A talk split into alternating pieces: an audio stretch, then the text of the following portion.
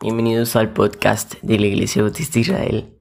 Acompáñanos en nuestra serie de devocionales del libro de Isaías con el pastor Orlando Collín. Muy buenos días queridos hermanos, estamos a martes 24 de noviembre de 2020. Estamos en Isaías capítulo número 3 y vamos a dar lectura al versículo 6 hasta el versículo número 8. 9, perdón, pero vamos a orar antes de comenzar. Señor, gracias te damos por este día. Gracias, Señor, por tu cuidado hasta el día de hoy. Pedimos, Señor, que sigas protegiendo a cada persona que sale a trabajar, a las personas que se quedan en su casa trabajando. Señor, te pedimos que tú ayudes a que cada uno se proteja, Padre, y sobre todo tu mano esté en cada vida, Señor. Que hagamos tu voluntad, Padre. Bendícenos en este día en el nombre de Jesús. Amén. Dice la palabra del Señor, cuando alguno tomare de la mano a su hermano, de la familia de su padre, y le dijere, tú tienes vestido, tú serás nuestro príncipe, y toma en tus manos esta ruina. Él jurará aquel día, diciendo, no tomaré ese cuidado, porque en mi casa ni hay pan, ni qué vestir, no me hagáis príncipe del pueblo, pues arruinada está Jerusalén y Judá ha caído, porque la lengua de ellos y sus obras han sido contra Jehová para irritar los ojos de su majestad. La apariencia de sus rostros testifica contra ellos, porque como Sodoma publican su pecado, no lo disimulan. Ay del alma de ellos, porque amontonarán mal para sí. Yo la verdad me maravillo al ver estos pasajes bíblicos porque precisamente es el día que se echará de menos el liderazgo espiritual. Cuando los hombres llegaron a negarse a tomar su sitio, dejaron que las cosas se arruinen. Y tristemente los estándares en ese tiempo para ser líderes se rebajaron a niveles nunca antes vistos o nunca antes sospechados. El simple hecho de tener una muda de ropa fue el requisito para hacerse líder. Y me parece que en el día de hoy, poco a poco, los estándares de liderazgo espiritual se han estado cayendo y cayendo. No estamos lejos de la falta de liderazgo escasean aún en las iglesias en el día de hoy. Escasean en los matrimonios, los líderes de casa. Y por supuesto, líderes para servir en el país, al Estado, a la ciudad. Parte de esa, de esa carencia de liderazgo es debido al pecado. Cuando la nación no tiene un liderazgo de integridad, esta es parte también del juicio divino la pregunta es quién quiere tomar la responsabilidad, responsabilidad de su hogar arruinado. ¿Quién dice yo tomo la batuta, yo tomo la responsabilidad, yo tomo el timón, yo tomo las riendas de mi hogar a pesar de que está arruinado? ¿Quién va a querer buscar a Dios en humildad, asumir su rol y su responsabilidad, cueste lo que cueste?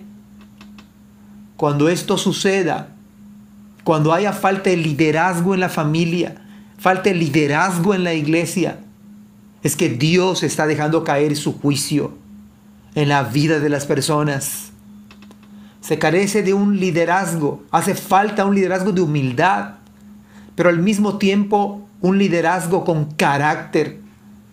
En vez de que los varones se pongan en pie con el temor del Señor, una gran parte de esos varones dicen, no tomaré ese cuidado. Pero si cuando más se requiere es cuando las cosas han entrado en colapso, cuando el matrimonio está siendo afectado, es cuando más se requiere que un varón, que los varones. Cuando los asuntos de la iglesia se complican, no es momento para huir, salir corriendo es momento con la gracia del Señor de permanecer allí. Cuando hay conflictos en la casa, no es momento de desaparecer, es momento de perseverar en la gracia.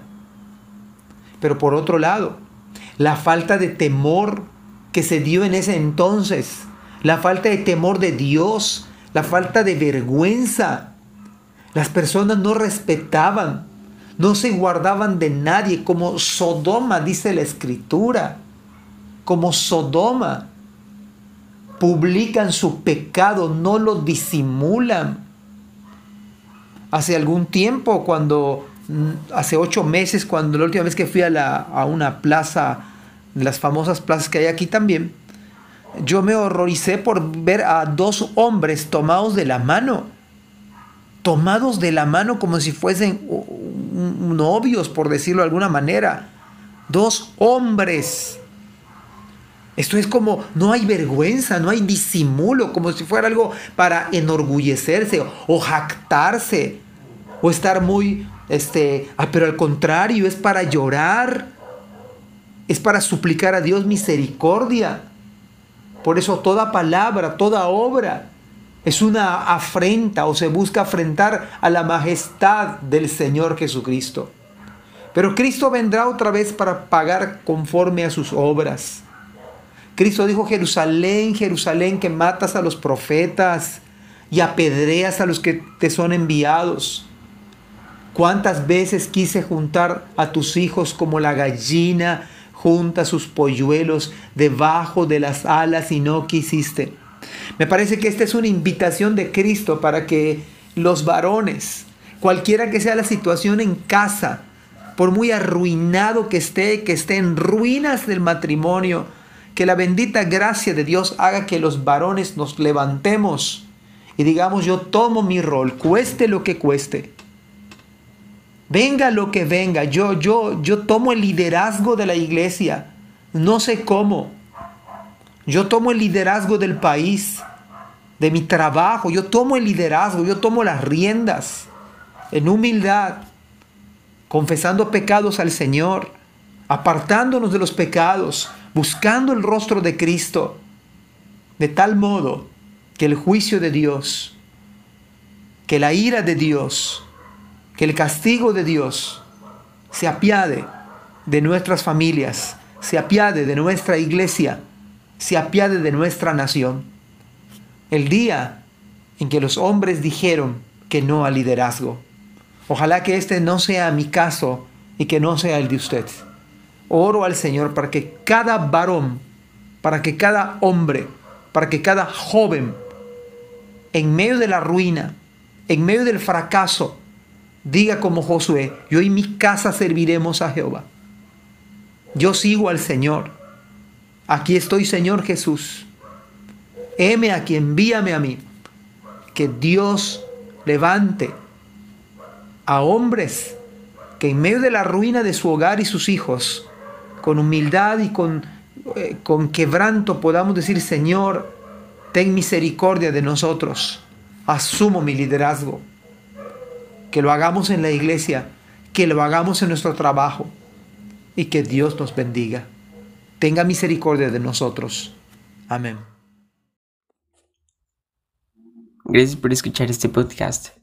Te invitamos a compartirlo y a seguirnos en nuestras redes sociales para que no te pierdas el contenido que tenemos preparado para ti.